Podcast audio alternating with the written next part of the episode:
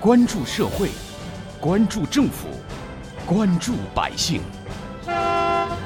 民生新干线。听众朋友们，早上好，欢迎收听今天的《民生新干线》，我是子文。电子商务法已于今年的一月一号起正式实施。最近，国家市场监管总局在修改了《网络交易管理办法》的基础上，起草了《网络交易监督管理办法》。针对消费者很反感的网购平台上商家以低价吸引流量的现象，以及一些商家自行或者要求消费者删除中评或差评的做法，征求意见稿有了新的规定，内容也引起了社会的热议。《网络交易监督管理办法》对用户评价、商品标价以及竞价排名的广告都做出了严格的规定。比如说，网络交易经营者不得以虚构交易、编造用户评价、删除用户不利评价等方式进行虚假或者引人误解的商业宣传，欺骗、误导消费者。征求意见稿是对电子商务法进行细化的草案，它不能突破法律，不能做出和电子商务法方向相反的规定，但是它可以在电子商务法规定的框架内。对消费者权益保护以及平台电商的经营规范得更加精准。征求意见稿对于用户评价、商品标价以及竞价排名的广告都做出了严格规定。比如第十五条就规定，网络交易经营者、网络经营者不得虚构交易，不得虚假宣传误导消费者。距离电子商务法实施以及征求意见稿发布已经过去了很长一段时间。那么，当下的网络交易正以一种什么样的状态存在呢？法制日报的记者此前对此展开了调查，调查发现。目前，许多网购平台上低价吸引流量的商家依旧很多，而删除中评或者差评的现象也频繁发生。随着网购平台增多，竞争也越来越激烈，不少网络商家为了吸引更多的买家，会在价格上做上文章。记者在多个网购平台检索之后发现，不少平台都存在着低价吸引流量的手段。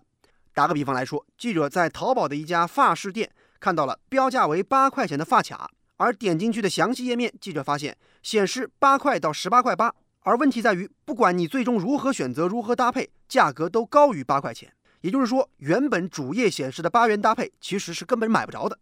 商家是这样回复的：可以选择，那是有货；选不了，就说明没货了。而这样的情况，在一些经常通过网购的方式买产品的消费者看来，实在是很令人反感。比如说，杭州市民吴先生就这么告诉我们的记者。呃，我之前在网上买那个我在车里边用的那个手机支架呀，就那个淘宝第一个页面就是显示最低的只要九块九，但结果呢点进去一看呢，要么是没货，或者是就是九块九只能买一个那个小的配件，就实际价格都是四十以上，这就是这不是耍人吗？除此之外，记者还发现一种低价吸引消费者的方式被这样使用。比如，在买卖二手商品的闲鱼 APP 上，具体的操作方式是一件商品标价只要一分钱或者略高一点，但是在详情页面上就会说具体价格小窗私聊，或者会打上文字直接拍下无效，价格非实价等等提醒信息。有些甚至直接称价格是为了吸引眼球，不是商品的真实价格。毫无疑问，这些价格往往也低于商品的实际价格。调查当中有两种关于低价引流的现象引起了记者的注意。因为他们诱导消费者的方式往往可能更加高明。第一种是以实木家具商品为例，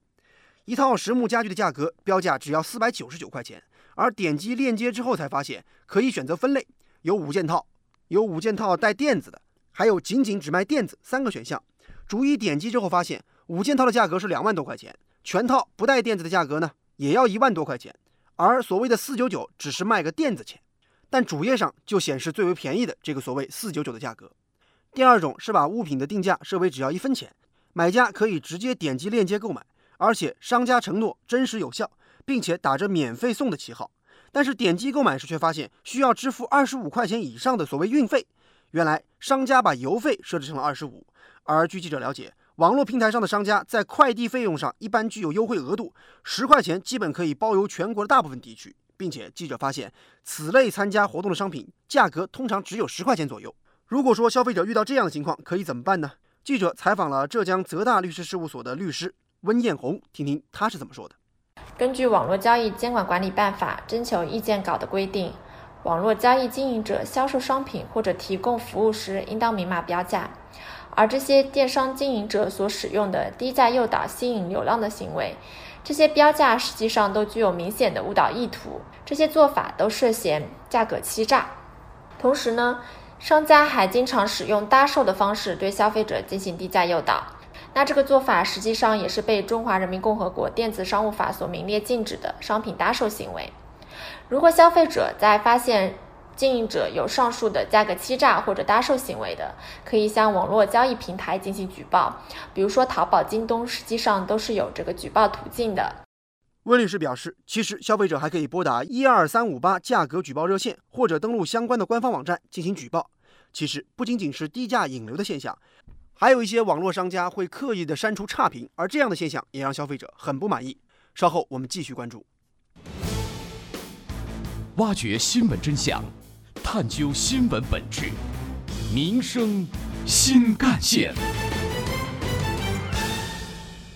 有关网络商家刻意删除差评的现象，有媒体记者就采访了北京市朝阳区一家外企上班的林女士。她是一位孩子的妈妈，她说呢，自己的孩子一直在喝一款进口的婴儿奶粉，以往呢都是在香港的实体店里购买的。她说，最近在淘宝上发现有一家所谓的专营店在代购同款产品，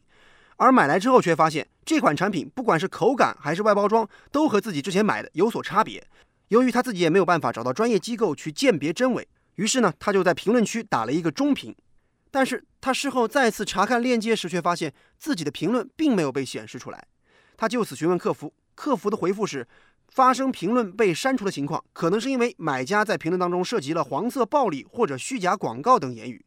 但是林女士认为自己的评价很中肯，没有这些敏感词。像林女士这样的情况似乎也不在少数。记者在采访当中，不少杭州市民也表示自己也有过类似经历。比如说，市民徐女士就说啊，有一次自己在淘宝上买了一个衬衫，实在是不太合身，而且觉得做工一般，就在评论区呢打了一个中评。而当天，淘宝客服就开始不停地发送私聊，请求他把中评改成好评，并且允诺返券五块钱。他对此没有理会，也没有及时回复。于是客服呢，就利用他之前填下的电话号码，不停地打电话、发短信骚扰他。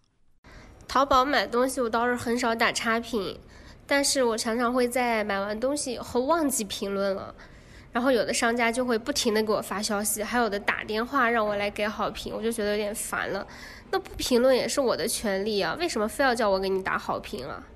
在我们记者采访当中，不少消费者都对商家这样的行为感到很反感。我觉得做销售和服务行业的，希望买家和顾客给个好评，这个是可以理解的。我自己也是干销售行业的，如果顾客反馈是不好的评价，我也要我也要扣工资的。但是不管怎么样，我觉得用强迫甚至威胁的方式要好评，这个有点说不过去了。而且这样做的话，很难有回头客了。针对这样的情况，浙江泽大律师事务所律师温艳红说。如果说您在购物时遇到评价之后，发现自己的评论被商家刻意的删除了，或者商家威胁你必须要给好评，您可以直接向有关监管部门去投诉。现在消费者经常遇到啊商家对其进行恶意骚扰、威胁，要求其删除差评的情况。电子商务法明确规定，电子商务平台经营者是不得删除消费者对其平台内销售的商品或者提供服务的评价的。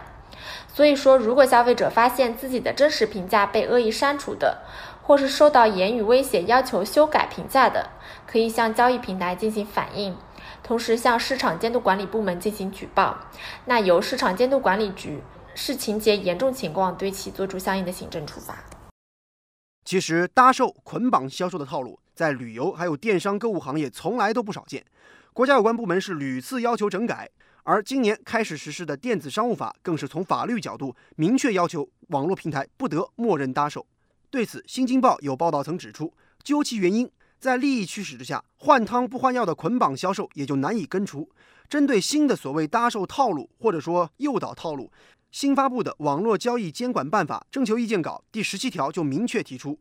网络交易经营者不得利用虚假的或者使人误解的标价形式或者价格手段欺骗、诱导消费者或其他经营者与其进行交易。